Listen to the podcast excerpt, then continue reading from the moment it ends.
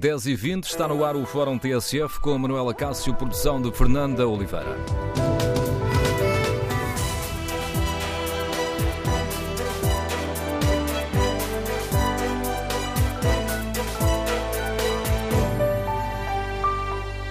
Bom dia. Hoje no Fórum TSF queremos saber se os nossos ouvintes ficaram satisfeitos com a redução do déficit para 0,5% no ano passado.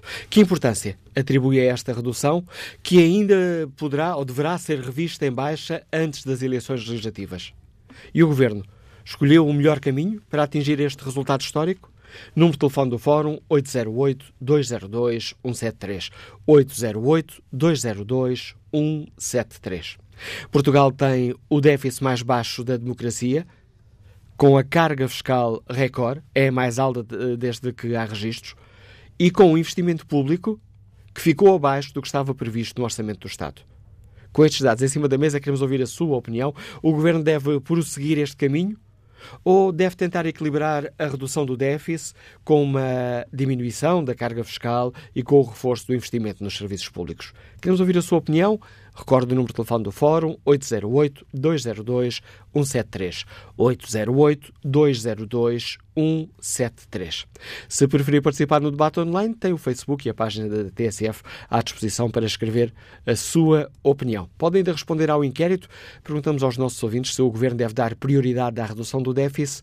79% dos ouvintes que já responderam, responderam não.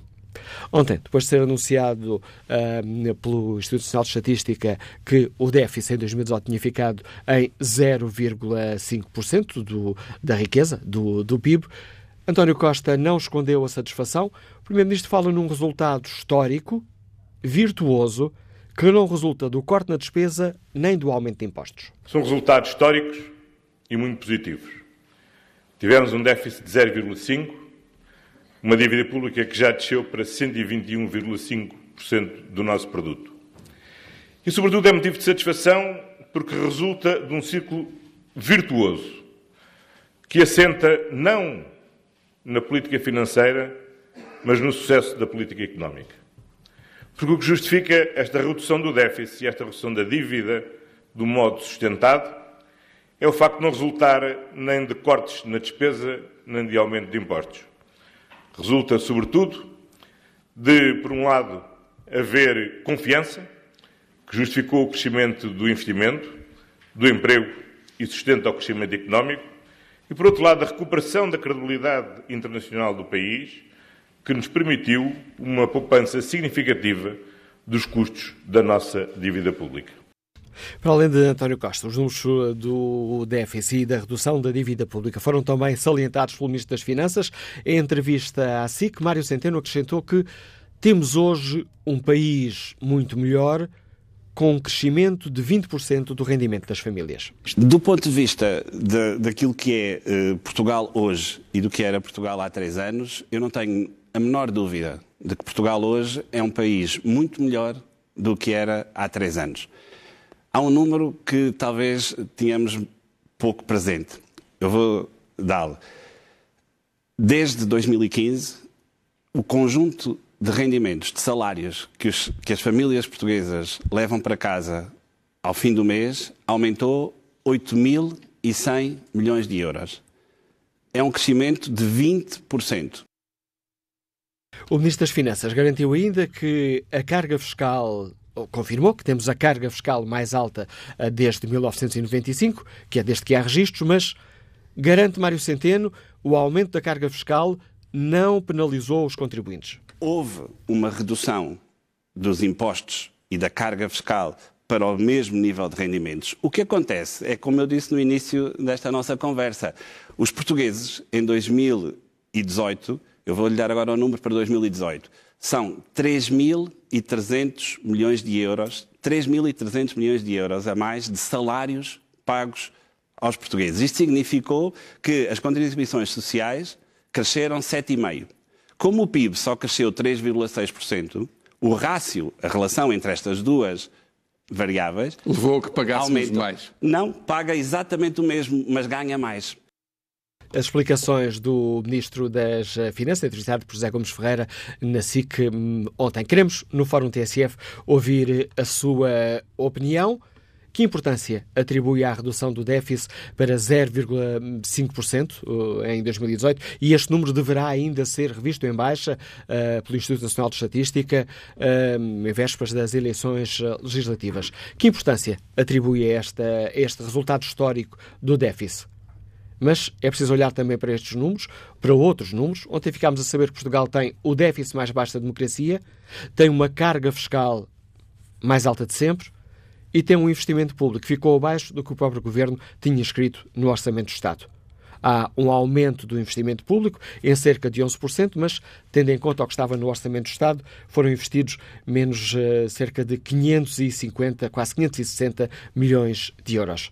Com estes dados em cima da mesa, queremos ouvir a sua opinião. O Governo fez bem em seguir este caminho? Ou deveria ter tentado equilibrar a redução do déficit com uma diminuição da carga fiscal e com o reforço do investimento nos serviços públicos. Número de telefone do Fórum 808-202-173. 808-202-173. Iniciamos o debate com a análise política do uh, Paulo Baldaia. Bom dia, Paulo. Acabámos de escutar aqui o Primeiro-Ministro e o Ministro das, uh, das Finanças. As coisas estão mesmo muito melhores? Não, falácias estão melhores, não há dúvida sobre isso. A economia cresce, as coisas têm que estar melhores. Uh, há um ponto em que é evidente essa melhoria. Uh, que é o número de empregos criados, ou seja, diminuiu o número de pessoas que estava no desemprego e isso é bastante positivo. Mas depois há muitas falácias no discurso do governo. A carga fiscal aumentou, sobre isso não há dúvida nenhuma. Sobre percentagem do PIB, nunca o Estado ficou, por cada 100 euros criados, nunca o Estado ficou com tanto dinheiro como ficou em 2018. Sobre isso não há dúvida nenhuma, há um aumento da carga fiscal. Já agora deixa-me atalhar, interrompendo o teu raciocínio para benefício dos ouvintes. Muitas vezes, ouvi, muitas vezes ouvimos aqui no debate político uh, o PS, ou pessoas que, que defendem o Partido Socialista, dizer a carga fiscal não significa impostos. Carga fiscal são impostos e também os descontos para a segurança social.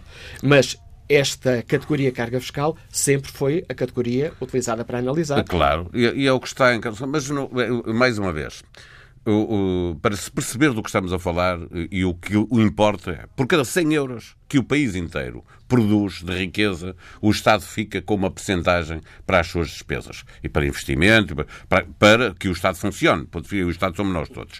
Uh, e nunca, como agora, por cada 100 euros uh, criados uh, de riqueza, ficou no, do lado do Estado uma percentagem tão grande como esta. Provavelmente, na pergunta que tu estavas a fazer, não era possível, ao mesmo tempo, reduzir a carga fiscal e aumentar o investimento público. Provavelmente não era. Agora, o que é verdade é que aconteceu um aumento da carga fiscal e, não, e o, aumento da despesa uh, pública não é, uh, como poderia e devia ser, mais pelo investimento, é mais por outro tipo de despesas, como rendimentos que claramente foram repostos e na função pública se notou muito com tudo o que tinha sido retirado à função pública e agora reposto, mas também com descidas no eh, IRS. Desse ponto de vista, houve uma descida de impostos diretos. A verdade é que, no final, os portugueses estão a deixar do lado do Estado uma percentagem maior da riqueza que queriam do que estavam a deixar. Sobre isso não há dúvida não. nenhuma. Não, no, o, o, Ministro das Finanças começa por, vai dizendo, utilizando, ele é de facto muito, muito inteligente, muito político, vai utilizando expressões como para o mesmo nível de rendimentos, de, sim, o, para o, quem tem salário, uh, e já tinha salário, está a pagar menos. Uh, e depois há uns que, ele aliás fala do crescimento de 20% no rendimento. Pois havia pessoas que estavam, e vários, várias centenas de milhares, que estavam eh, sem ganhar nenhum e agora estão a ganhar, não significa que eu, Paulo Aldeia e tu, Manela Cássio, passamos a ganhar mais 20%. Significa é que estávamos aqui três. Eh, um não ganhava salário, passou a ganhar, agora somos três a ganhar salário. Se o salário dele, mesmo que seja baixo, estamos todos a aumentar 20%. Nós dois, que já tínhamos salário, mais ele que não tinha salário nenhum. Ora, isso não é um aumento de rendimento dos portugueses. Aliás, eh, eh, estaríamos todos muito felizes se o rendimento dos portugueses eh, tivesse de facto aumentado 20%. a massa salarial, eh, que inclui os que não tinham emprego e agora têm emprego, aumentou 20%. Mas isso, obviamente, é o ministro, ele é muito hábil. Dizia-se que ele não era político, não há ninguém tão tão político como o Mário Centeno no, no, governo de António Costa.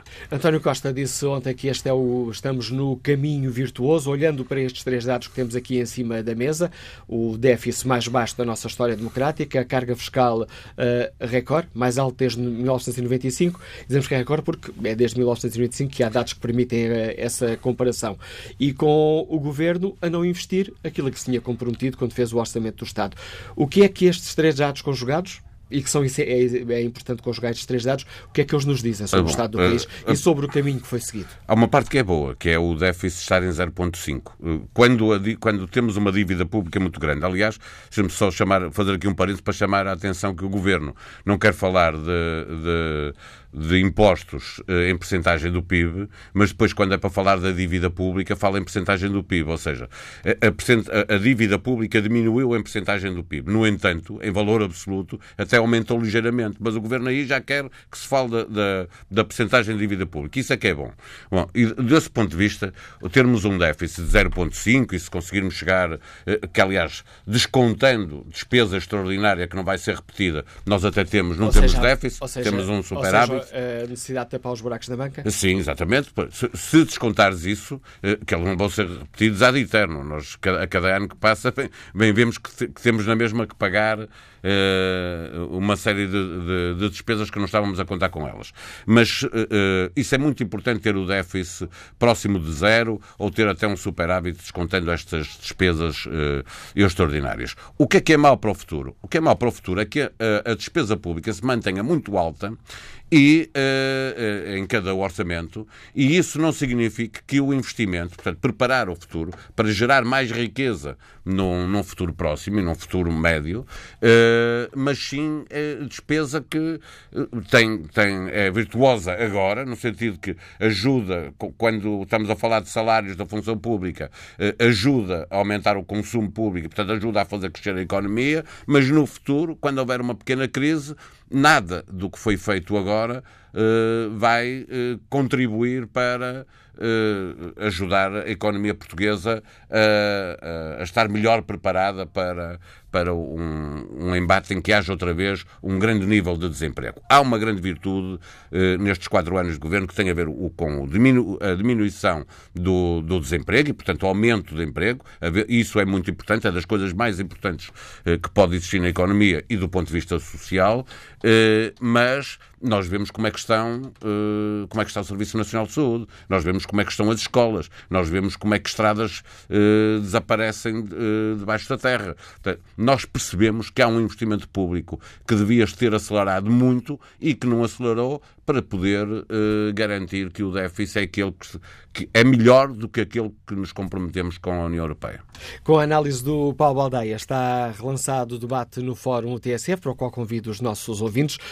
Um, que importância atribuem a esta redução do déficit uh, para 0,5%, o valor de 2018, e que terá ainda baixar mais quando o INE fizer a nova revisão destes uh, valores? que, por coincidência, será pouco antes das eleições eh, legislativas. Que importância atribui a esta hum, redução?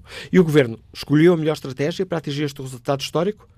Temos o déficit mais baixo, com uma carga fiscal recorde e o investimento público abaixo do que estava no orçamento do Estado.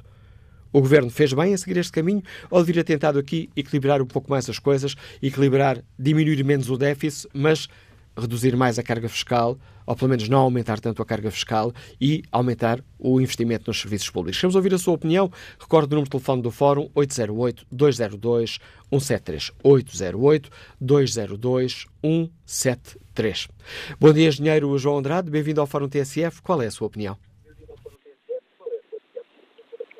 Estou. Bom dia. Bom dia. Bom dia.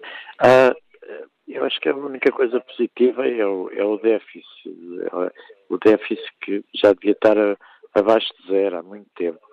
Uh, mas mas uh, alguma coisa deve estar errada. E deve estar errada no, no sentido que uh, as instituições, Serviço Nacional de Saúde, ferrovias, escolas e tudo, todo ao berro. Eh, não existe investimento. O investimento parece que é mais baixo que uh, nos tempos da Troika em 2012. E não sei o que é que vem a seguir. Se continuar este caminho, para onde é que vai o Serviço Nacional de Saúde, as ferrovias, porque se não houve dinheiro até agora para resolver esses problemas, não sei se irá haver no futuro. Não.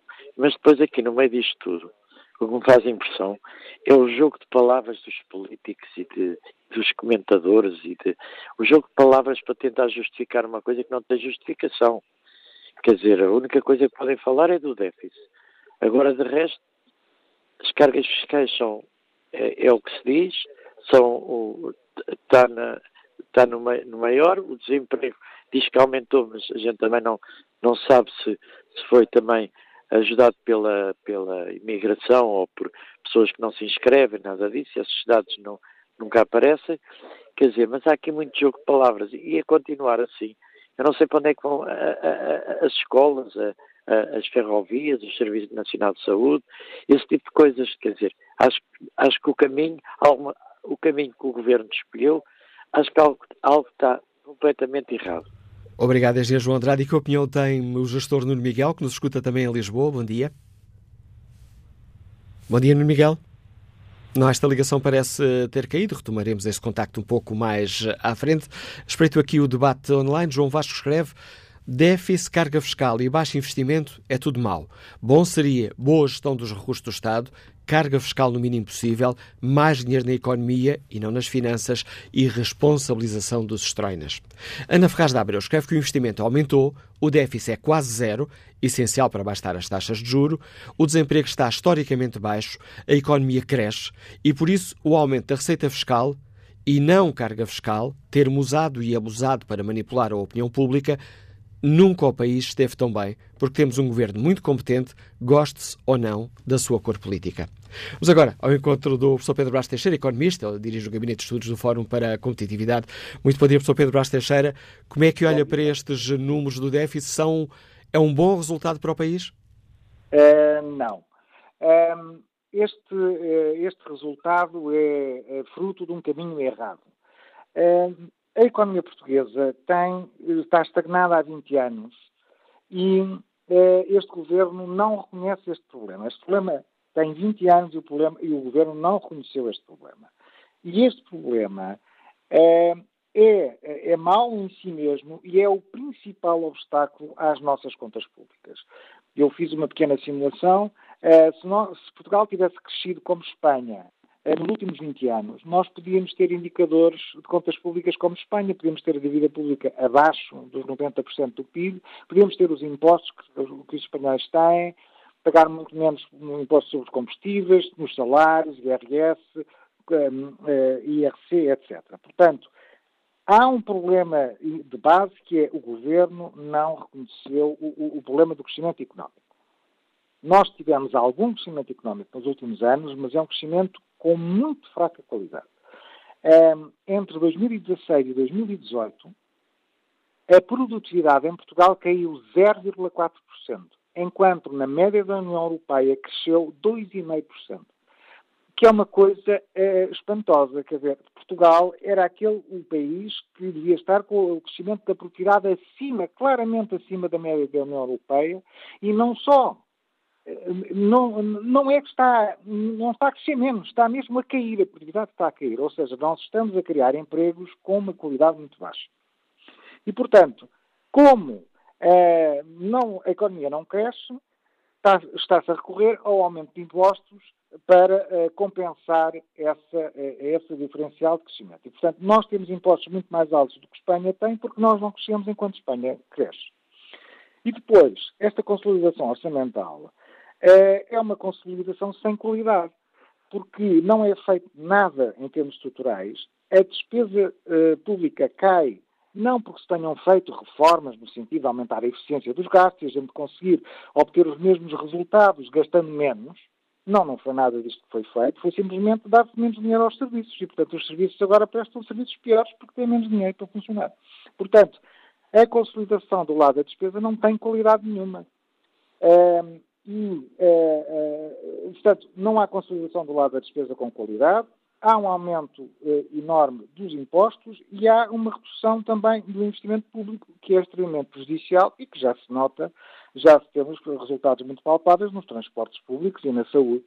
Eh, e, portanto, este, eh, este resultado, quer dizer, pode-se celebrar o resultado do déficit, mas, de facto, não se atendeu aos problemas estruturais de crescimento da economia, não se atendeu aos problemas estruturais das, das contas públicas portuguesas e a, a conjuntura internacional está claramente a virar-se. E, portanto, como esta consolidação foi feita unicamente contando com a conjuntura internacional excepcionalmente favorável dos últimos anos, eu relembro que 2017, por exemplo, foi o melhor ano em termos de economia mundial dos últimos 10, Uh, portanto, uh, com a deterioração do, da conjuntura internacional que está em, que está em cima da mesa, uh, as contas públicas de 2019, já em 2019, vão apresentar claramente problemas. Professor Pedro Bastos Teixeira, obrigado pela análise que nos deixa neste Fórum TSF, análise deste economista que dirige o Gabinete de Estudos do Fórum para a Competitividade. Ajudamos aqui também com mais, dando mais argumentos para analisarmos um, estes números, que hoje dão um mote ao Fórum TSF. Vamos agora ao encontro do gestor Nuno Miguel, do Escutei Lisboa. João, se agora conseguimos ouvir sem problemas. Bom dia, bom dia ao Fórum, bom dia Manela Cássio. Uh, eu, eu, acho que o professor Brás Teixeira que falou agora tocou exatamente num dos pontos uh, importantes que eu queria realçar, para além daquilo que disse o Dr. Pedro, Pedro Baldaia, Paulo Baldaia, peço desculpa, e, e, a pessoa que falou a seguir a ele. Efetivamente, além da redução da despesa pública, uh, essencialmente na área da saúde, do ensino, uh, eu acho que a qualidade do emprego queria reforçar este aspecto que o professor Brás Teixeira referiu. A qualidade do emprego e a produtividade deste emprego que se desenvolve, que apareceu e que é saudável, mas é de facto uma qualidade e uma rentabilidade muito baixa que contribui muito pouco para o PIB.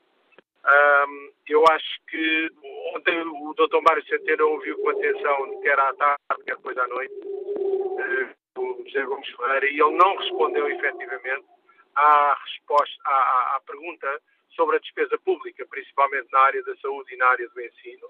Não respondeu. Disse, ah, mas esse problema vai existir sempre.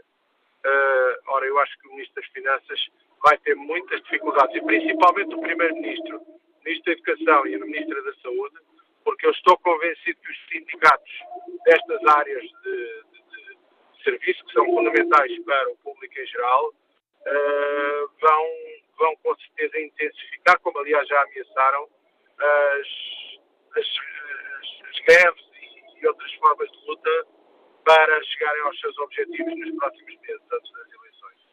Portanto, eu, eu, eu acho que a redução do déficit é positiva, mas acho que uma parte desse valor devia efetivamente ter sido aplicado uh, relativamente aos, a, aos professores, em concreto, aos enfermeiros e aos médicos. Uh, não basta aumentar o número de, o número de pessoas uh, que trabalham, nós temos que aumentar a qualidade daquilo que, que, que os serviços nos prestam. Obrigado, Miguel. O próximo ouvinte a participar neste debate também é gestor, escuta-nos em Lisboa. Pedro Martins, bem-vindo a este fórum. Então, sim, bom dia, muito obrigado pela oportunidade. Nós somos uma empresa de tecnologia, temos 35 pessoas, tivemos a empresa há dois anos e na semana passada eu estive num Fórum Europeu de Investidores e eh, uma das questões que debatemos foi a competitividade fiscal dos vários países da União Europeia. E, e, eu julgo que o caminho para Portugal de criação de valor tem muito a ver com isto. Isto é, nós não conseguimos uh, evoluir e crescer como um país se não formos competitivos fiscalmente para as empresas que se criam em Portugal. E um, eh, relativamente ao déficit, ao, ao, às questões relativamente à despesa, à despesa pública, eu julgo que andamos nos últimos anos, sobretudo com este governo, em gigajogas uh, administrativas, financeiras, de tapa-buraco do déficit aqui, tapa-buraco uh, do déficit acolá. E, e, de certa forma, este, esta diminuição da despesa tem a ver com o adiamento de investimentos do Estado uh, na educação da saúde, em equipamentos, que uh, qualquer pessoa que vá ao hospital hoje em dia, que vá às nossas escolas e às nossas infraestruturas, nota realmente estão num estado deplorável. É? A espera nas, nas urgências, a questão dos, dos, comboios em mau estado, as máquinas avariadas. Quer dizer, assim qualquer pessoa consegue adiar investimentos e adiar pagamento a empresas e a fornecedores que trabalham com o Estado e é uma forma fantástica de mascarar o déficit. Uh, e é isso que tem, tem havido nos últimos anos. Uh, porquê? Porque foram feitas promessas eleitoralistas, uh, porque o Primeiro-Ministro e o PS querem manter no poder, como tem uma, dois partidos de esquerda têm que lhes fazer estes favores para se manterem no poder e mantiver nos últimos anos, e o que acontece de facto é isto.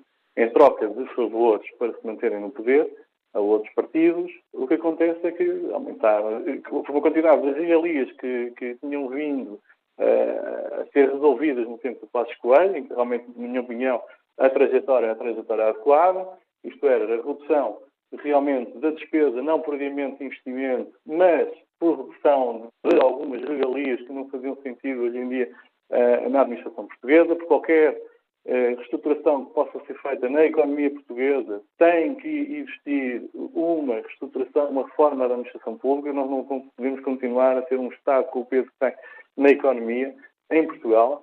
E, de facto, quando se olha para outros países, como os países do leste eh, europeu, em que estão uh, claramente a crescer a crescer a um ritmo muito mais elevado que nós, com uh, pessoas muito qualificadas do ponto de vista de engenharia, tecnologia e, além disso, com capacidade de investimento, porque os fundos de investimento estão a ser canalizados para esses países e não para Portugal e outros.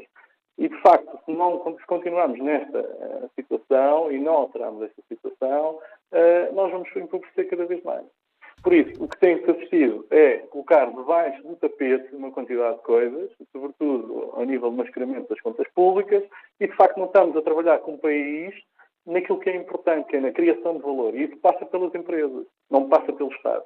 Mas tem que haver uma reforma do Estado para libertar as empresas da carga fiscal, porque senão nós não conseguimos crescer. E vamos para outros países e acabamos por fugir para outros países e pagar impostos nesses países e criar as sedes nesses países porque nós não conseguimos fazer face a esta situação. Pedro Martins, agradeço também o seu importante contributo para o Fórum eh, TSF.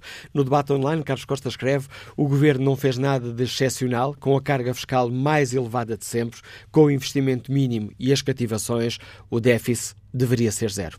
Sérgio Guerreiro acrescenta que, quando o Estado fica como ficou, com uma grande fatia do nosso rendimento por parte dos impostos, está tudo dito. Se o caminho é este, a fatura aparecerá mais tarde, quando o Sr. Ministro já não estiver por cá. E depois, é o costume, logo se vê.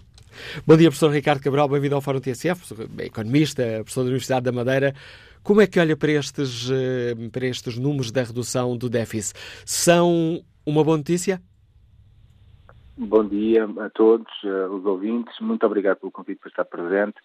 Um, os, os, números do déficit em si são uma boa notícia. É, portanto, é um resultado histórico. Uh, nós estamos a apresentar contas equilibradas pela primeira vez, ou quase equilibradas pela primeira vez desde 1973. Portanto, é, são, são números que eh, dão uma situação, são reveladores de uma situação financeira de Portugal muito mais favorável do que há uns anos atrás.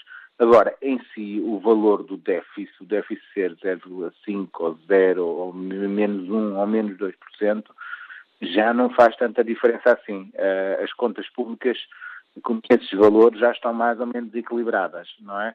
Portanto, o fundamental é que a economia cresça e, cresça mais rapidamente do que a dívida possa crescer. Portanto, para manter essa dívida sustentável é essa a estratégia fundamental.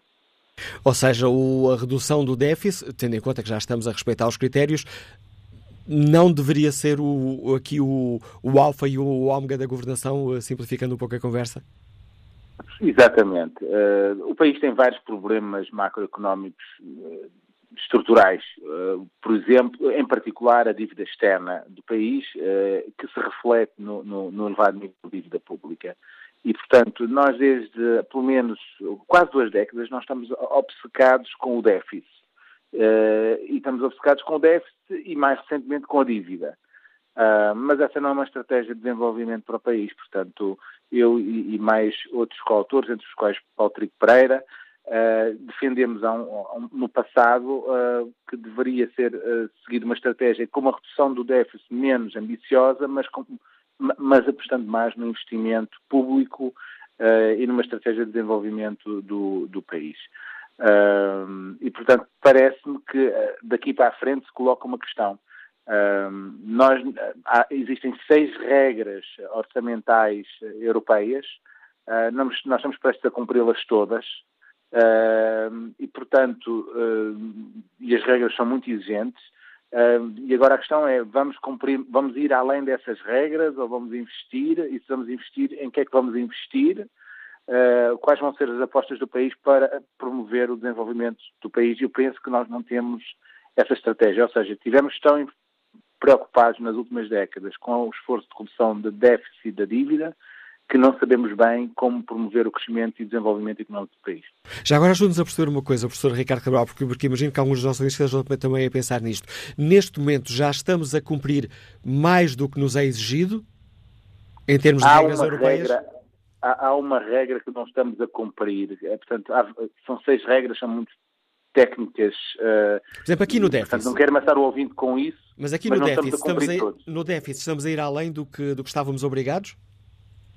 Há várias regras para o déficit. Uh, há uma regra do objetivo de médio prazo e há uma regra de ajuste do saldo estrutural uh, que uh, o objetivo de médio prazo é só para atingir em 5 anos, portanto ainda tínhamos tempo, mas a regra do ajuste do saldo estrutural em princípio também estamos a cumprir, mas há um uma outra regra que se verifica enquanto não atingimos esse objetivo de médio prazo, que é a regra do aumento da despesa pública em termos nominais, não pode crescer mais do que 0,1%, que é uma taxa muito baixa. E essa, e essa regra é a única que vamos não cumprir este ano. Uh, é provável que, no próximo, que em 2019 a gente já, já atinja o objetivo de médio prazo e, assim sendo, uh, já cumprimos todas as regras. Portanto, é provável que em 2019 cumpra, uh, todas as regras do, do, do Tratado Orçamental e regras complementares sejam cumpridas pelo, pelo Estado português. E são muitas. O Sr. Ricardo Cabral, eh, já este mês, eh, no artigo de, de, opinião que assina regularmente no Jornal Público, chamava a nossa atenção para a questão da dívida externa. Ontem o Primeiro-Ministro considerou também que a redução da dívida para uh, 121,5% da riqueza uh, criada no país era também um dado importante. Como é que o professor olha para, este, para esta redução? Estamos aqui a falar de uma redução percentual. Sim, eh, uma das regras também tem, visa a redução da dívida. Nós também estamos obrigados a reduzir a dívida em 1,20 avos em cada, em cada, a dívida pública em 1,20 avos em cada ano. Mas há uma diferença entre dívida pública e dívida externa, ou seja, uh, com as a nossa dívida neste momento, portanto, as taxas de juros no mercado secundário são extremamente baixas. Uh, a dívida há 10 anos tem uma taxa de juros de 1,3%, mais ou menos, uh, o que significa que, e a nossa economia está a crescer a 3,6% em termos nominais. Ou seja, a economia cresce muito mais rapidamente, o rendimento cresce muito mais rapidamente do que a taxa de crescimento da dívida. Uh, além disso, temos uh, excedentes primários, excedentes antes da despesa com juros, o que significa que no presente a nossa dívida pública é fortemente sustentável e está numa tendência de forte queda. Agora, uma coisa é a dívida pública, outra coisa é a dívida externa. A dívida externa do país Uh, parte dela é dívida pública, mas é a dívida externa de todo o país, do agente dos agentes do setor público e do setor privado. E essa dívida externa, em termos absolutos, está mais ou menos estável ou até cresce, em termos relativos, em relação ao PIB, tem vindo a cair muito ligeiramente. Portanto, esse é o nosso calcanhar daqueles. Sr. Ricardo Cabral, muito obrigado por ajudar a analisar também esta questão, ajudando-nos aqui também a explicar de uma linguagem acessível questões que por vezes são uh, muito com, complexas para quem não estudou economia. A análise do professor Ricardo Cabral volta a espreitar aqui o inquérito que fazemos aos nossos ouvintes. Perguntamos se um, o governo deve continuar a dar prioridade à redução do déficit. 80% dos ouvintes que já responderam, responderam não. Quanto ao uh, debate online, uh, Fernando Fernandes escreve: toda a direita portuguesa apostou que este governo não chegava ao fim e que não cumpriria nenhuma meta orçamental. Agora, as contas certas do país não valem nada. Cumprir as regras europeias já não é preciso. O que importa é gastar dinheiro. João Manuel escreve que o governo deve prosseguir este caminho mas deve deixar de taxar as horas extraordinárias para que quem queira sacrificar-se para ganhar mais não tenha que andar a pagar para quem não quer trabalhar.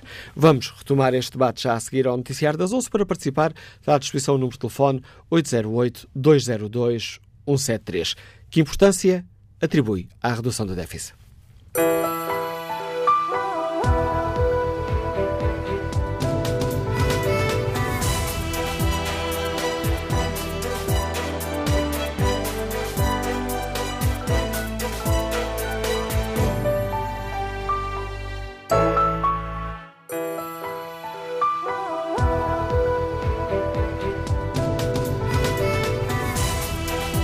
Retomamos o Fórum TSF, a edição é de Manuela Cássio com produção de Fernanda Oliveira.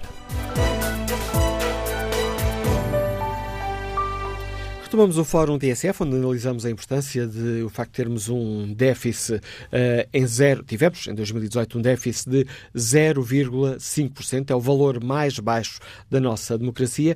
Perguntamos aos nossos ouvintes que importância atribuem a este valor e hum, como é que avaliam também a forma como chegamos aqui. O governo deve prosseguir este caminho.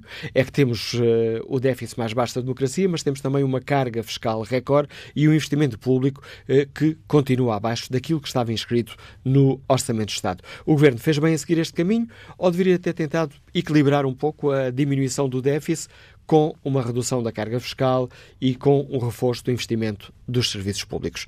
Queremos ouvir a opinião dos nossos ouvintes na página da TSF na internet. No inquérito que fazemos, perguntamos se o Governo deve continuar a dar prioridade à redução do déficit. O não ganha vantagem, 81% dos ouvintes responde não. Que opinião tem o José Pinto, comercial, que nos escuta no Porto? Bom dia. Bom dia, Samuel Cássio, bom dia ao Fórum também. Olha, Manuel Cássio, acho que está tudo praticamente dito relativamente a, a, a esta questão.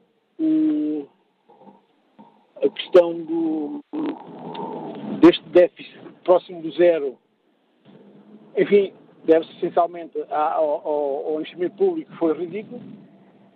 Deve-se também, naturalmente, à, à questão dos serviços públicos que estão praticamente na ruptura. Mas, acima de tudo, gostaria de lhe dar o meu testemunho e que é o seguinte: a minha mãe faleceu no dia 26 de janeiro de 2018. Um, trabalhou a vida inteira, infelizmente um problema oncológico uh, fez-la partir. Eu depois fui para a espaço social para receber o subsídio do funeral. Foi deferido em março de 2018. Estamos em março de 2019 e ainda nem sequer viu dinheiro. Portanto, isto fazer déficit zero com o dinheiro dos outros é fácil. Bom dia ao Fórum e obrigado. Bom dia, José Pinto. Que opinião tem Manuel Martins, bancário, que nos liga da Guarda? Muito bom dia, Manuela Cássio. Bom dia ao Fórum. Eh, eu gostava de dizer algumas opiniões, mas vou tentar ser breve porque tenho aqui um, uma grande lista de, de situações. Eh, o Sr. Mário Centeno é um grande estratega, um bom malabarista e mais político do que economista.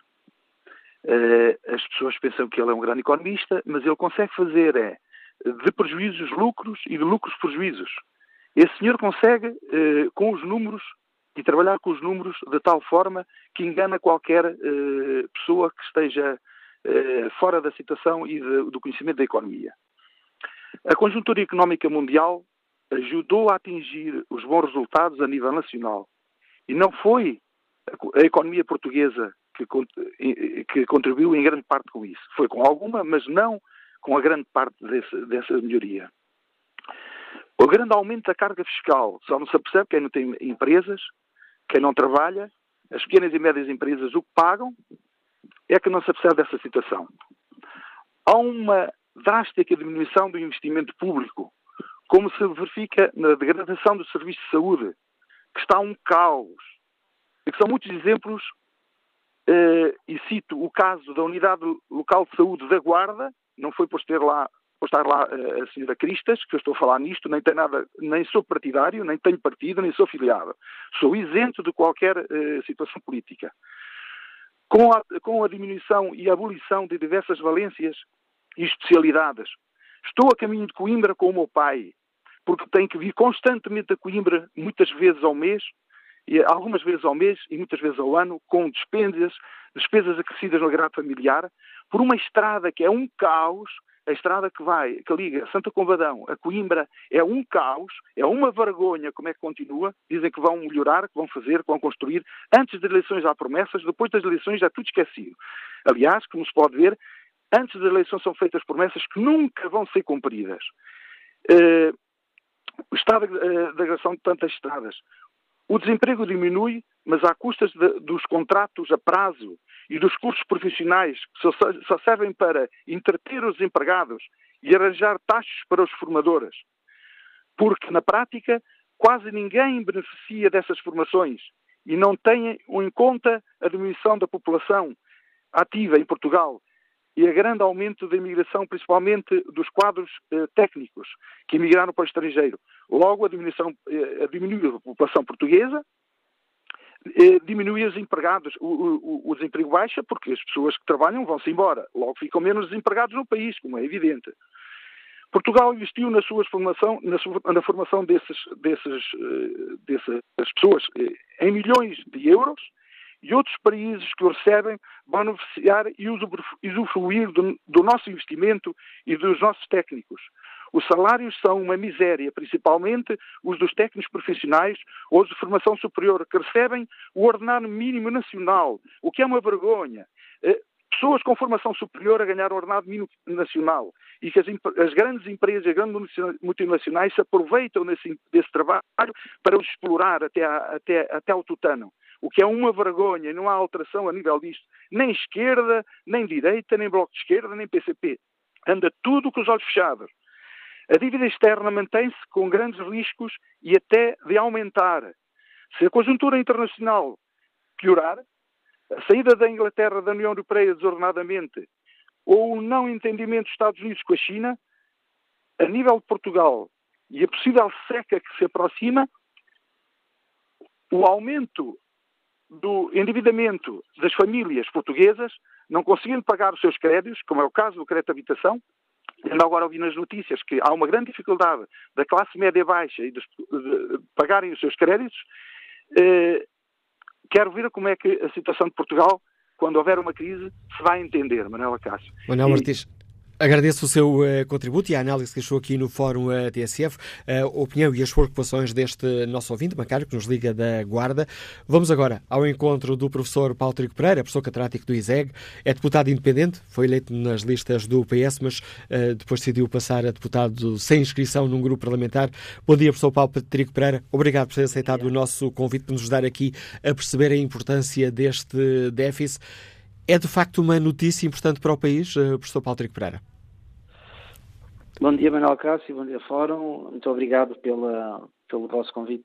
Uh, de facto, o tópico de hoje é um tópico muito importante, uh, no fundo, saber se vamos continuar a reduzir o déficit ou se devíamos uh, reduzir a carga fiscal ou reforçar os, os serviços públicos.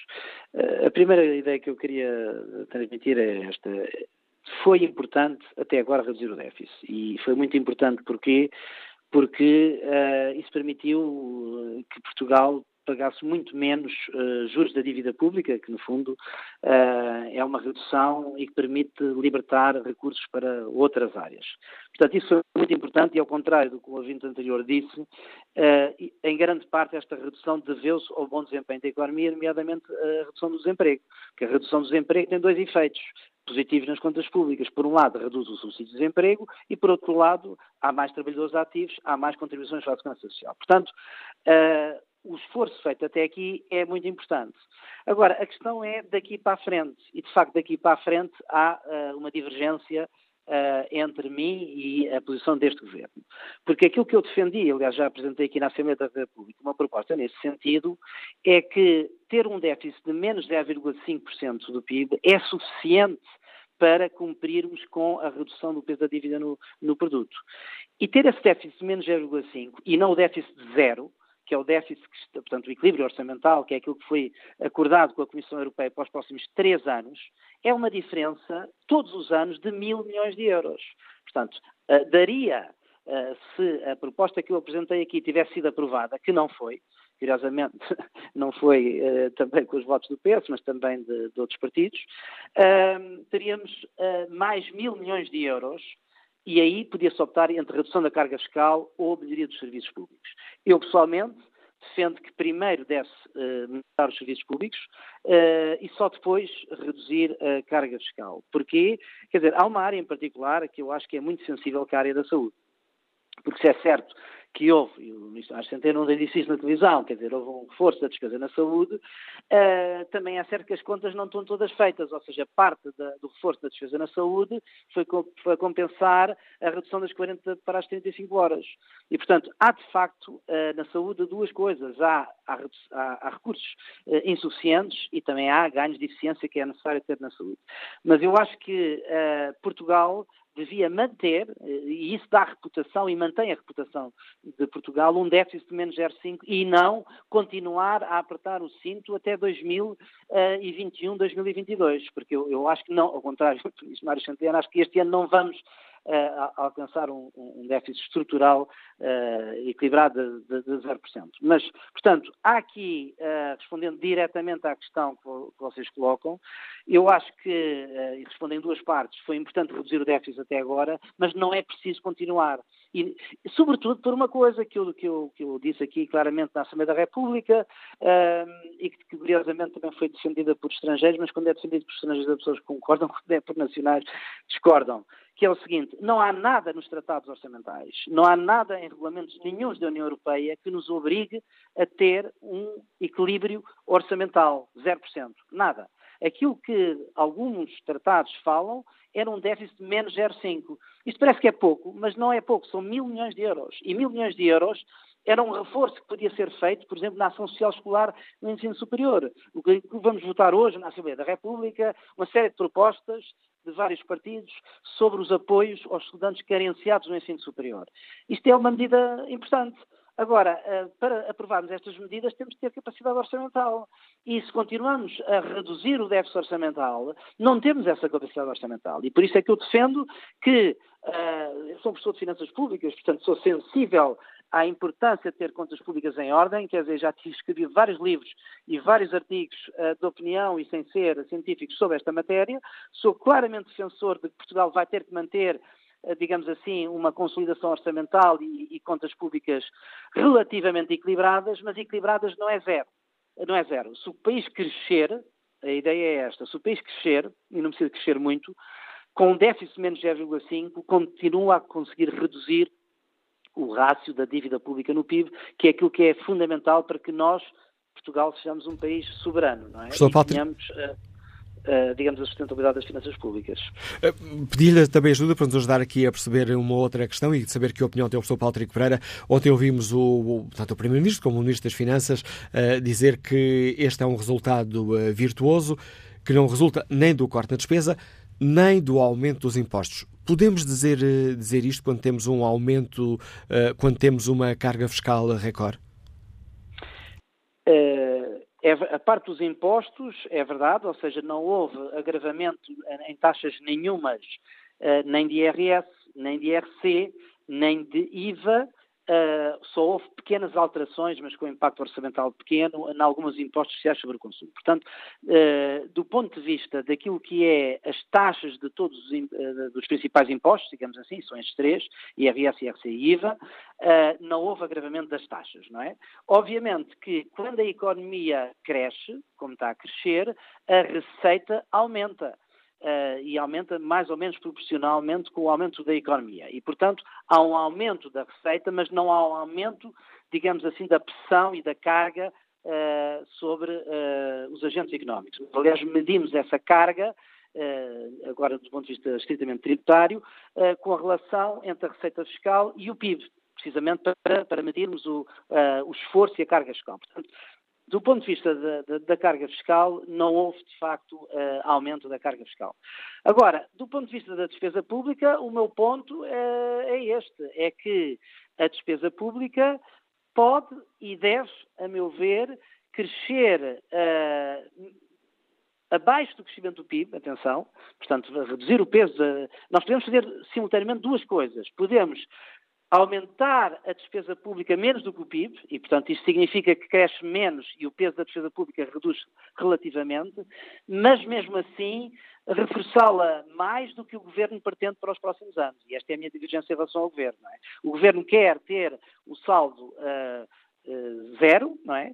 Uh, nos próximos três anos e isso significa obrigatoriamente que a despesa pública vai ter que crescer significativamente menos do que o crescimento do produto. E isso é, é, isso é negativo para, para os serviços públicos e para as carências que se fazem sentir e mais, e para as medidas que nós já tomamos este ano no Orçamento de Estado e que não vão ter implicações só neste Orçamento de Estado. Dou um exemplo, a, a, a redução das propinas no ensino superior. Isso só vai ter efeitos a partir da inscrição para o ano letivo 2019-2020. Portanto, o impacto orçamental desta medida vai ser em 2020.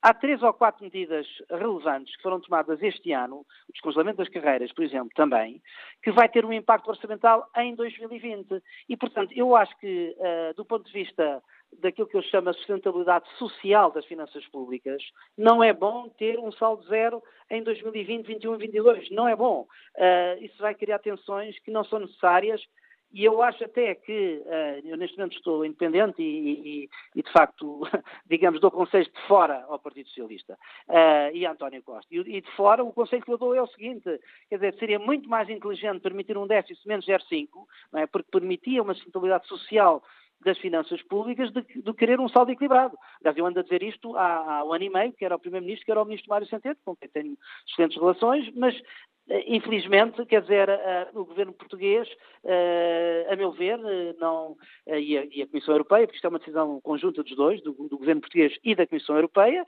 definiu que é preciso um, um, um saldo zero nos próximos três anos. lamento que seja assim, mas Pronto, eh, porque eu acho que isso não é positivo. Eh, é preciso, de facto, eh, reforçar algumas áreas carenciadas, dei o exemplo da saúde, mas também dou o exemplo da ação social do ensino superior. Quer dizer, não há verbas específicas do Orçamento do Estado para a ação social do ensino superior. São as universidades que gerem isso. Obviamente, as universidades têm pouco dinheiro, não é? Tiveram um reforço orçamental este ano de 3%. Só lhe dá para pagar a atualização dos salários, não dá para fazer nenhum reforço da ação social escolar para, para os estudantes carenciados do ensino superior. Se nós defendemos, como eu defendo, que nenhum estudante deve ficar, nenhum jovem deve ficar impedido de ir para o ensino superior porque não tem condições económicas, nós temos que reforçar a ação social escolar no ensino superior. Agora, onde é que vem o dinheiro? Com, com um saldo equilibrado, não há dinheiro. Professor Patrick Pereira, obrigado por nos ter ajudado com a sua análise, com a sua opinião sobre estes temas, uh, por nos ter ajudado a refletir sobre esta questão, dando-nos também mais dados para analisarmos o que está aqui em causa. Ora, depois de escutarmos o uh, professor catedrático do ISEC, Patrick Pereira, vamos ao encontro do engenheiro agrónomo Carlos Ribeiro, que nos liga de Castelo Branco. Bom dia. Bom dia, como está? Estão-me a ouvir bem, está? Em ótimas condições, pelo menos por enquanto. Olha, eu acho que estes governos, principalmente o PS, eh, deviam ter vergonha porque é um governo de esquerda e dos governos de esquerda só se espera isso. Os idosos estão a ser penalizados gravemente.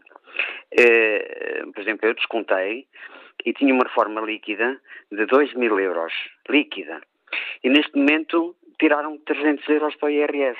Com que direito é que os idosos que mais precisam de, de, de, do dinheiro para que descontaram, sou penalizado eh, quando nós precisamos, questões de, de saúde e outras, não é? é? Desta forma. Já se começa a ouvir a falar, de facto, em Salazar, porque, de facto, Salazar morreu pobre, não morreu rico.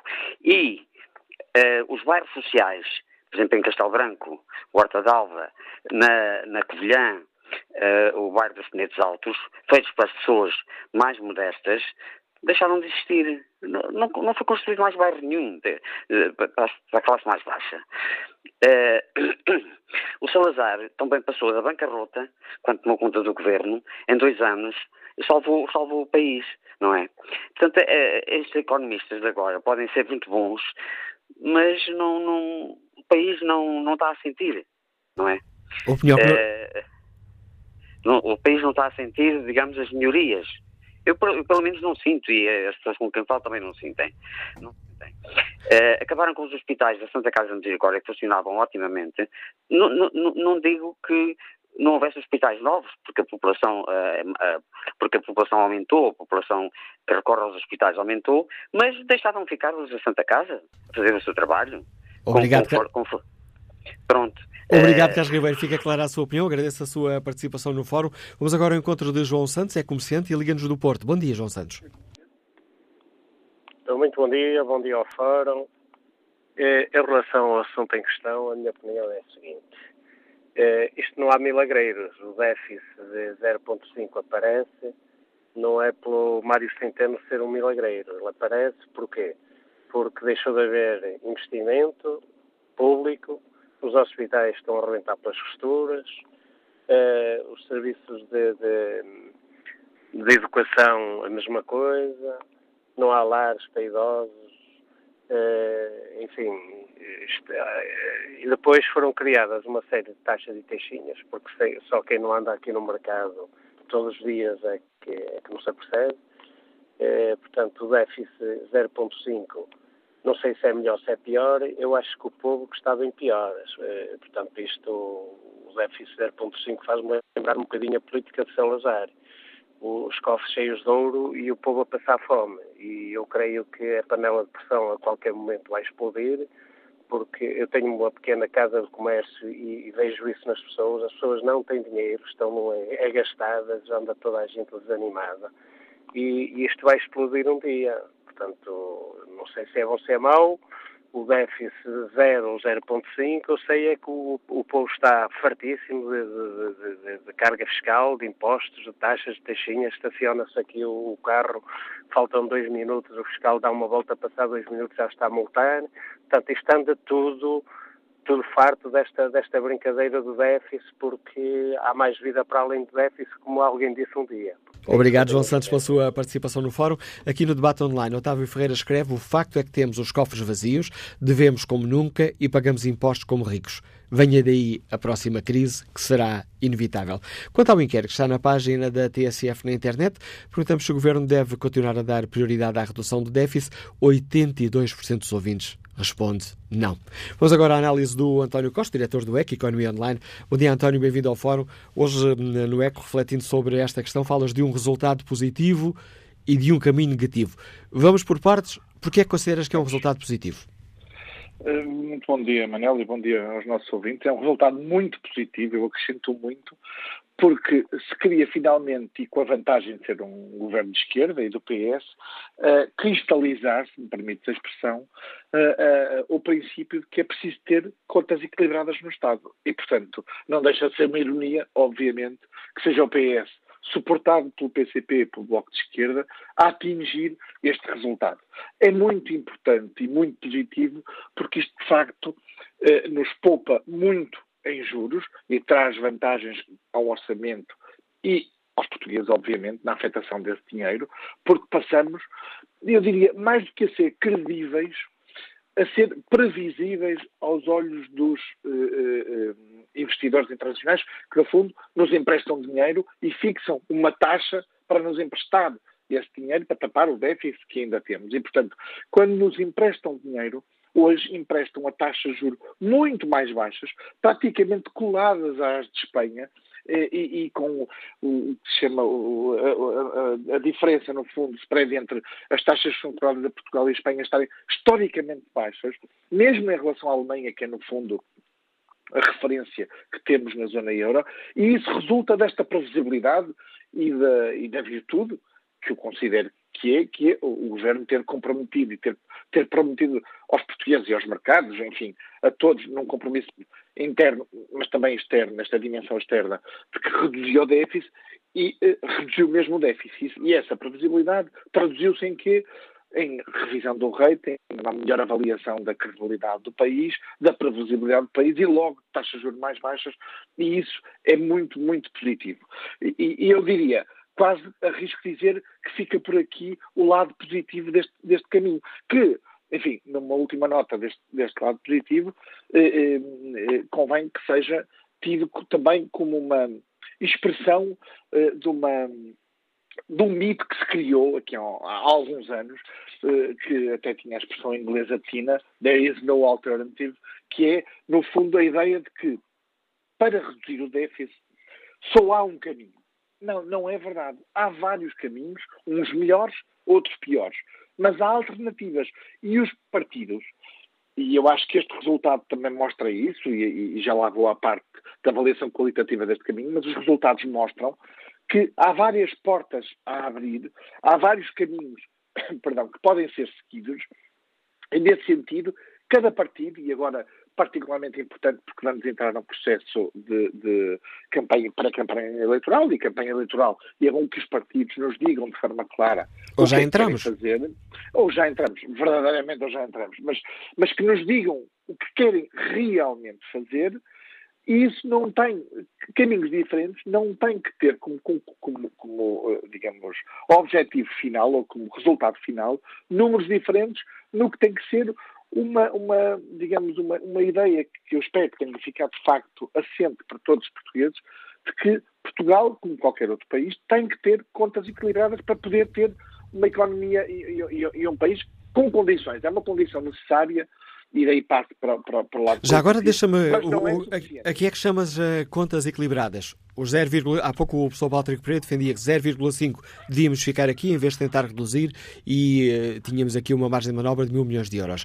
Quando falas em contas equilibradas, estás a falar no 0,5 ou 0 ou até superávit, de preferência? Eu, eu, diria que em momentos de, de, de, Este é o conselho que qualquer família, como qualquer empresa, como, como qualquer Estado deve seguir. Em situação mais desafogada, devemos ter condições para ter excedente orçamental. Para quê? Para que se possa, para que a política orçamental possa ser, digamos, possa colmatar, possa compensar abrandamentos económicos que nós podemos e vamos ter necessariamente, mais tarde ou mais cedo, aliás, este ano, perdão, 2019, já vamos sentir isso. E, portanto, se conseguíssemos ter um excedente orçamental por via de outras poupanças, nomeadamente nos juros, por via de margem de manobra, por, até por um lado que, por exemplo, ontem, enfim, eu diria também por razões mais técnicas, é difícil de explicar numa, numa entrevista, o ministro não entrou por aí, também não foi questionado, o facto de termos estes resultados eh, permitiu, ou irá permitir, isto não foi anunciado oficialmente, que o chamado objetivo de médio prazo, que é definido para todos os países da, da zona euro, seja suavizado. Nós tínhamos de ter um déficit estrutural de 0,25 no próximo ano, e, e uh, com estes resultados, uh, a Comissão Europeia, no fundo, definirá o que se chama déficit estrutural, isto é, descontando efeitos temporários e económicos né, do, do, ciclo económico, não um déficit, não um excedente, perdão, de 0,5, mas um, um, equilíbrio orçamental de zero neste déficit, perdão, estrutural. Ora, os bons resultados também permitem que, do outro lado, haja algum tipo de suavização das exigências que existem. Portanto, enfim, entre o 0,2, 0,3, a mais ou a menos, eu diria que o objetivo de equilíbrio em termos gerais, o zero, eu acho que é um objetivo desejável e que deve, e, e que deve ser seguido, sobretudo agora que estamos em crescimento económico e não ser pró-cíclico, isto é, estarmos em crise e ainda por cima estarmos a fazer um trabalho de redução de déficit, que foi infelizmente o que o governo anterior teve de fazer, pelas razões que sabemos que era da quase bancarrota. Explicada, ao, explicada a meta, caminho. vamos ao caminho. Vamos ao caminho. É evidente que o caminho, quanto a mim, é muito errado, porque cumpre um objetivo de curto prazo, conjuntural, que é chegar ao, ao, ao déficit, eh, à situação de equilíbrio orçamental ao, ao, próximo dele. Mas nós não podemos esquecer, e agora o Ministro das Finanças quer ter uma espécie de leitura revisionista dos conceitos eh, económicos e macroeconómicos, que de facto temos um déficit à conta de uma carga fiscal historicamente alta e serviços públicos absolutamente esmagados. O peso da despesa pública, de facto, caiu. Até devo dizer o peso da despesa pública no PIB até, até leva um apertão maior do que o, eh, do que o, o, o aumento da carga fiscal no, no, seu contributo para, para o PIB. E, e portanto, no aumento da, da, das receitas neste orçamento, de, de, nestes números de 2018. Portanto, o governo, de facto, fez uma opção. O que tinha, por via do ciclo económico, crescimento económico, por via das, das, várias operações extraordinárias que conseguiu ter ao longo destes anos. A última das quais, conhecida, é dos cerca de 500 milhões de euros de, de, de dividendos do Banco de Portugal. Outras seguirão e poderão argumentar. Há sempre operações extraordinárias, há, todos os governos beneficiam de operações extraordinárias e também têm, às vezes, custos extraordinários, neste caso, sabemos os custos do novo banco. Mas há conta de uma boleia da economia, de um crescimento económico, contexto europeu, que foi muito positivo. E de medidas extraordinárias, o governo não se centrou a criar condições para a economia produzir mais. Se trouxe em criar condições para assegurar o seu próprio, a sua própria estabilidade política no contexto da, da geringonça e distribuir. ao distribuir da forma como distribuiu, com efeitos é, é preciso dizê-los, positivos, nomeadamente, as pessoas, obviamente, ao ganharem mais, também pagam mais impostos e têm, têm, têm uma receita acrescida resultado dessa eh, distribuição, é preciso dizê-lo, mas ao centrar toda a política na distribuição, o que é que o governo fez? Poderia e deveria ter aproveitado este contexto para não distribuir tanto e reduzir a carga fiscal sobre os portugueses, não fez isso, optou pela distribuição e apertou no que poderia apertar cativações, despesa corrente e transferências para os ministérios e, eh, eh, e, e investimento, ainda, ainda o ano 2018, fica com um número, de facto, que é muito significativo, que é um número, um, um volume de investimento público, 450 milhões de euros, números redondos, abaixo do que estava previsto no orçamento quando ele foi, quando ele foi aprovado. Ora, é assim, é com esta matriz que, que, que uh, Mário Centeno, uma espécie de abono de família deste, deste, deste governo, consegue estes resultados. Ora, esta fórmula, digamos assim, serve o presente, não serve o futuro, por, por, várias razões. Eu não sou um particular defensor do investimento público, mas também não sou contra ele. Isto é, a discussão não é se deve haver muito investimento público ou pouco investimento público. É se o investimento público que existe é suficiente para recompor, digamos assim, e compensar a amortização de investimento público que, entretanto, perdeu o seu efeito nos anos anteriores, que é preciso, digamos, ter, no mínimo, tanto, um bocadinho mais de investimento público que aquele que existia para recompor esses níveis e depois que o investimento público ele próprio seja eficiente, isto é, que não se gastem, por exemplo, a construir estradas onde elas não passam, mas que se gastem, em, em, que se invista em, em, investimentos públicos necessários para a competitividade, para a dimensão social, para o contexto de territorialidade e de, de aproximação eh, geográfica do país, digamos assim, e de, e de compensação das, das, divergências que nós temos e que sabemos ter desse, desse ponto de vista. Ora, o governo apertou de forma muito, muito significativa no investimento público. Apertou no funcionamento do Estado, não nos salários, perdão.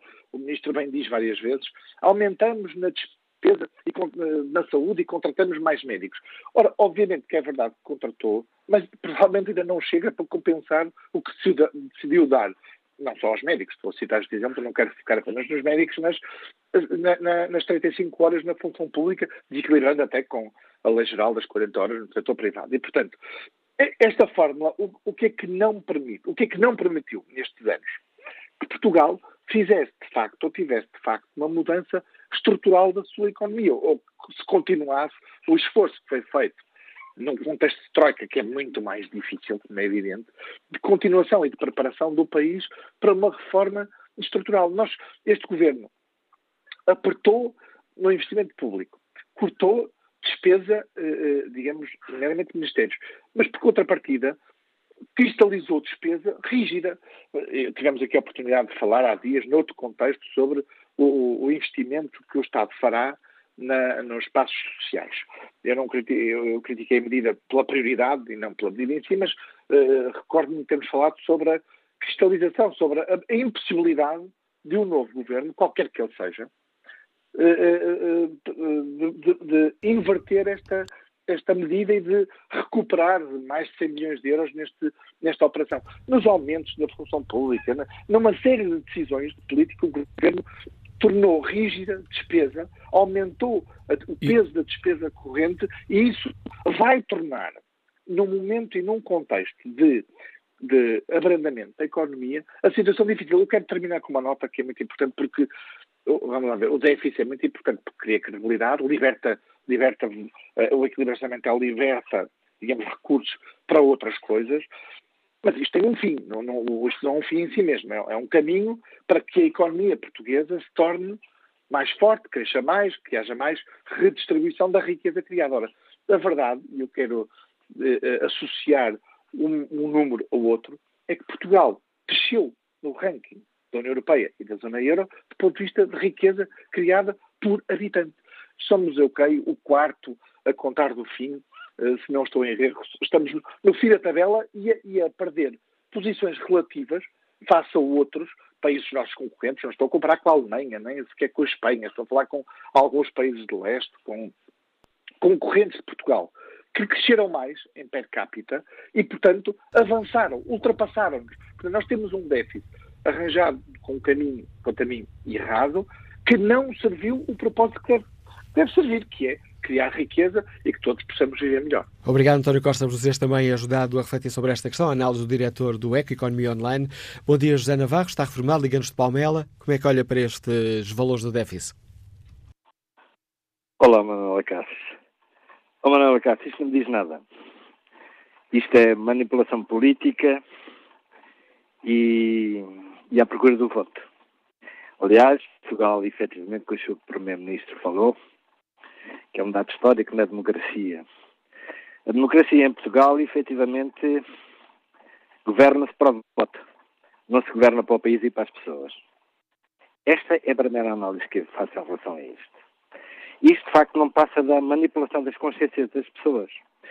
Quando o Sr. Ministro das Finanças diz que os portugueses tiveram um aumento de 20%, mas quem é que teve um aumento de 20%? Oh, oh Manuel Cássio, pobreza, o, o índice de desenvolvimento humano aumentou, a pobreza diminuiu, Onde é que está a estratégia da educação, da saúde, do desenvolvimento económico? Onde é que está isso?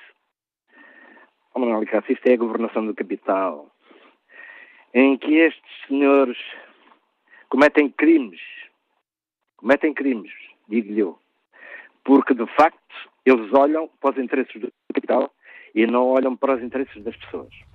Eles, a carga fiscal, ouça, quem é que paga a carga fiscal? É quem trabalha. Ponto final. Ouça, e nós andamos aqui reboque desta gente há 40 anos. Ouça, eles são os seguidistas de seitas religiosas, ouça, e são manipuladores da consciência das pessoas. Eles não governam efetivamente para o país, governam para interesses que estão fora do país e que não estão de acordo com as necessidades das pessoas. A análise que nos deixa o José Navarro. Obrigado. Peço desculpa de interromper, estou já aqui mesmo a correr contra, contra o tempo. Bom dia, José Freixo, agricultor, liga-nos de Arraiolos. Bem-vindo também a este debate. Muito bom dia e parabéns ao vosso programa e que continue. Eu, ao contrário, ouvi, já ouvi o programa, ouvi quase tudo. Há umas coisas que concordo, há outras que não concordo. Eu sou gestor agrícola, sou empresário, já tive muitos trabalhadores, muitos empregados e o Estado, eu estou de acordo, posso estar a 100%, mas a maioria estou de acordo com o déficit, com aquilo um, uma empresa falida não tem crédito. E um, um país falido também não tem. Também não tem forma nenhuma de desenvolverem. Agora, isso pode eu, no meu entender, sou gestor agrícola, pode, eu faço um orçamento para a minha empresa, chegar ao fim do ano. Se eu receber um milhão, se gastar um milhão e vinte, é o bastante para caminhar para a falência. E isto já funcionou em anos anteriores, tem vindo muitos anos a, a trabalhar. Eu sou partidário, não tenho partidos. Uh, agora, isto há muita gente que. A gente é como. Um Estado é como fazermos um prédio. Fazemos os alicerces, construímos, levantamos os postes, fazemos as paredes e montamos o telhado. A gente não consegue fazer um, um, um prédio por telhado. Isto tem que começar da raiz. Antigamente, já ouvi falar no Salazar, antigamente as pessoas trabalhavam para ver se faziam um pé de meia, para quando obtivessem uma dificuldade de saúde ou uma coisa qualquer, ver se tinham alguma. Hoje não. Hoje isso vive-se. Qualquer trabalhador, qualquer empregado, eu julgo por mim, por meu filho, e, e, e são todos licenciados, uh, vivem o dia a dia. É o dia a dia, pronto, mas é o dia a dia. Antigamente a mentalidade, eu tenho 60, vou fazer 69 anos, já vivi um bocado, era militar estive na tropa, fui militar em 74, o 25 de Abril, fui, votei em 73, que houve eleições no partido do Humberto Delgado, uh, essa mentalidade era outra. Hoje uh, as coisas lutavam por melhores condições de vida, mas não, nunca, nunca chegaram, as pessoas hoje querem receber aquilo que ainda não conseguiram. A gente, para colher uma seara, tem que assemelhar. E depois é que vai colher. Ou é boa ou é ruim. É como este ano. É ruim, não chove, há bocado ouvi mais um mês sem chover, portanto, uh, é um desastre para os agricultores. E, e eu só quero dizer isto, e, e, e, isto como as pessoas, toda a gente pensa só no bem-estar, que é o caso de estarem a dizer que não concordam com o déficit, eu sou a favor do déficit e, sou a favor desde que o Estado tenha aceitação nos estrangeiros. Se o Estado não tiver aceitação, nós também temos. Agora, ver, Uh, há uma das coisas que eles podem, podiam melhorar, mas é no, no, nos, empregados e do Estado, nos funcionários públicos. Poder a reduzir. Há uma coisa que o Passo Coelho fez boa e que estes tiraram. Foi as, obrigar as 45 horas para toda a gente. Eu sou a favor disso. E 40 anos com performance para toda a gente. E podiam reduzir alguns deputados, que a maioria deles dali isso é que tem que ser estudado, só isso é que eles não querem. É a opinião que nos deixa José Frecha, que nos liga de Arraiolos. Vamos agora ao encontro do professor eh, João Duque, é professor catedrático do ISEC, comentador do programa aqui da TSF e do Dinheiro Vivo, a Vida do Dinheiro. Bom dia, professor João Duque. Ontem ouvimos o Primeiro-Ministro dizer que hum, estamos aqui perante um resultado histórico, de facto é o melhor, eh, é o déficit mais baixo da história da nossa democracia e virtuoso. É um resultado virtuoso, em sua opinião, professor João Duque? Bom, isso aí depende da forma como nós vamos definir os critérios para classificar como virtuoso. Se perguntassem ao Salazar como é que estava o país depois do governo dele, certeza que ele também dizia que Portugal estava melhor do que o encontrou e que, portanto, fez muito bem. Todos os governantes, com certeza, que se gabam da forma como acabam os mandatos. Ora bem, é verdade que nós temos um resultado histórico e que este resultado foi, aliás, elogiado e bem pelo Sr. Ministro das Finanças, dizendo logo no início da entrevista que isto é o resultado dos portugueses terem poupado, quer dizer, terem pago os impostos, das empresas terem pago os impostos e, portanto, por essa via é um resultado coletivo. Eu acho isso muito bem, que é reconhecer que o esforço é nosso.